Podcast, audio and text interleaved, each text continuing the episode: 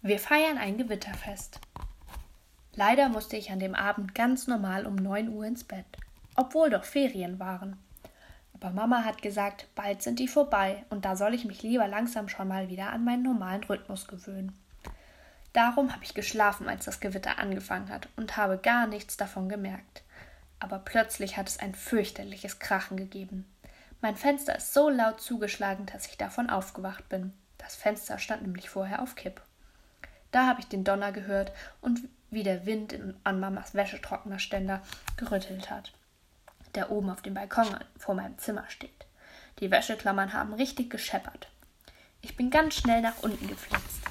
Im Wohnzimmer war noch Licht und Mama und Papa haben Fernsehen geguckt. Ach du je, Tara, hat das Gewitter dich aufgeweckt? hat Mama gefragt. Du hast doch keine Angst. Die Frage war aber natürlich nicht ernst gemeint. Mama weiß ja, dass ich ein Gewitterfan bin. Darum hat sie mir auch erlaubt, dass ich das Licht im Wohnzimmer ausschalte, und dann haben wir uns alle drei ans Fenster gestellt und nach draußen geguckt. Das habe ich so gemütlich gefunden. Ich finde die Blitze so aufregend und den Donner. Man stelle sich vor, dass die Natur das alles alleine macht. Das ist doch ganz unglaublich. Ich habe auch gewusst, dass das Gewitter gerade ganz dicht bei uns war, weil der Donner immer fast gleichzeitig mit dem Blitz gekommen ist. Man muss zählen, wie lange es zwischen dem Blitz und seinem Donner dauert, dann kann man ausrechnen, wie weit das Gewitter weg ist. Es ist aber schwierig zu rechnen, man muss mindestens in der dritten Klasse sein, sagt Mama. Aber jetzt war das Gewitter ja genau über uns, da mussten wir nicht rechnen.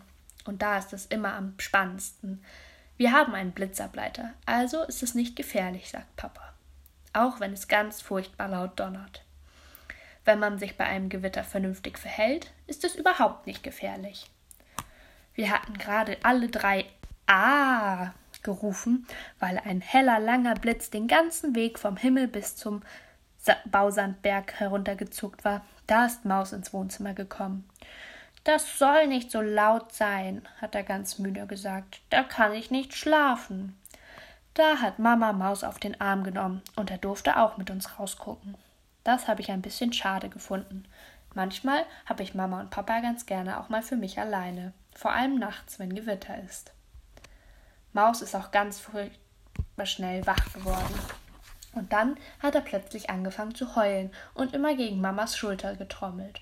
Lass mich runter, hat er gebrüllt. Tinky Winky ist noch draußen. Mama hatte nämlich gesagt, dass Maus das Glas mit Tinky Winky über Nacht auf der Terrasse lassen sollte. Für eine Schnecke ist es besser, wenn sie an der frischen Luft sein darf, hat Mama gesagt, auch wenn sie in einem Marmeladenglas wohnt. Die hat aber Angst vor Gedonner, hat Maus geschrien. Tinky Winky! Und er wollte nach draußen flitzen und sein Käfigglas holen. Aber Papa hat gesagt, nun soll Maus mal vernünftig sein. Tinky Winky ist eine Schnecke und alle Schnecken auf der ganzen Welt sind immer draußen, wenn es Gewitter gibt. Die sind doch daran gewöhnt, hat Papa gesagt.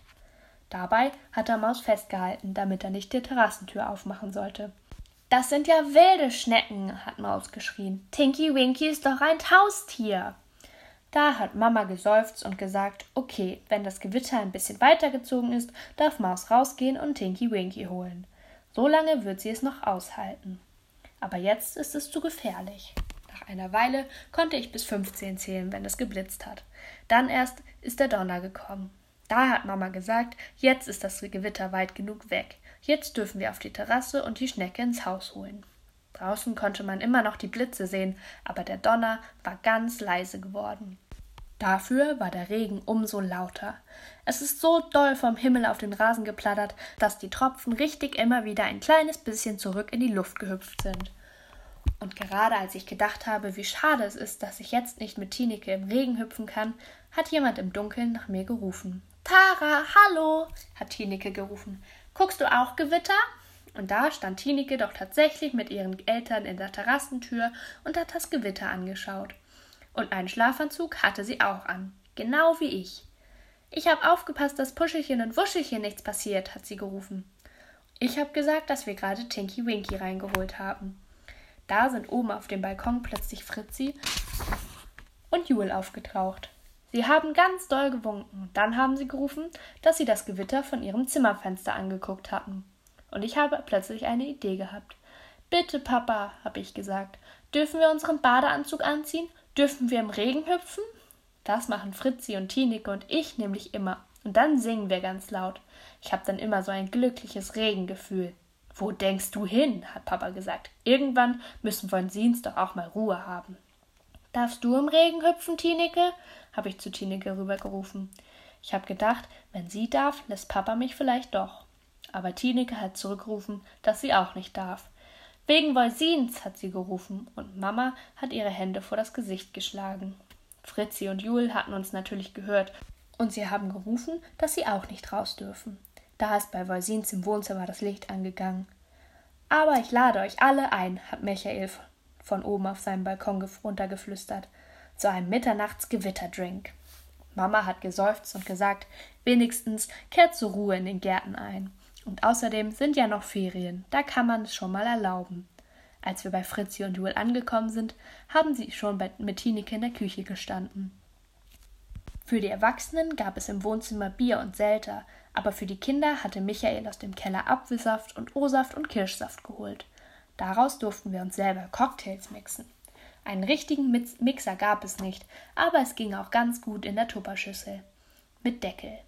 Ich hoffe, es stört niemanden, dass ich nichts vorbereitet habe, hat Michael gesagt, aber ich konnte ja nicht ahnen, dass wir heute Nacht noch feiern würden. Ich finde es aber viel schöner, wenn nichts vorbereitet ist. Ich finde es viel schöner, wenn nichts vorbereitet ist. Ich mag mein Getränk gerne selber zubereiten. Wir haben lauter verschiedene Cocktails gemixt und wir durften sogar in die schönen Sektgläser benutzen. Ich habe so viel getrunken, dass ich zu Hause gleich aufs Klo geflitzt bin und in der Nacht musste ich sogar nochmal hin. Jul hat uns beigebracht, wie man an den Glasrand Zitronenscheiben reibt und sie in Zucker tunkt, dass es aussieht, als ob Schnee am Glas klebt. Da wollten sogar die Erwachsenen von unseren Cocktails trinken. So ganz lange haben wir nicht gefeiert, weil die Erwachsenen ja am nächsten Tag wieder arbeiten mussten. Und außerdem hatten wir auch keinen Saft mehr. Aber ich finde trotzdem, dass es eine schöne Party war. Wenn ich erwachsen bin, feiere ich bei Gewitter immer eine Mitternachtsparty. Tineke hat gesagt, das tut sie auch. Als wir nach Hause gekommen sind, hat Mama zuallererst in Petjas Zimmer nachgeguckt. Petja hat in seinem Bett gelegen und tief und fest geschlafen, hat sie gesagt. Man stelle sich vor, dass er das ganze schöne Gewitter verschlafen hat. Und die ganze Party. Petja hat einen gesunden Schlaf, hat Papa gesagt. Da müsste schon das ganze Haus über ihm zusammenkrachen, dass er aufwacht. Aber ich hoffe, dass unser Haus noch lange nicht zusammenkracht. Ich möchte noch lange, lange im Möwenweg wohnen.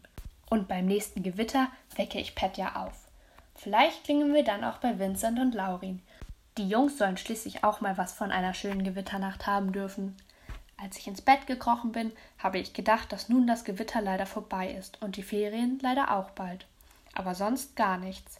Sonst geht bei uns im Möwenweg alles so weiter wie immer. Und das finde ich schön.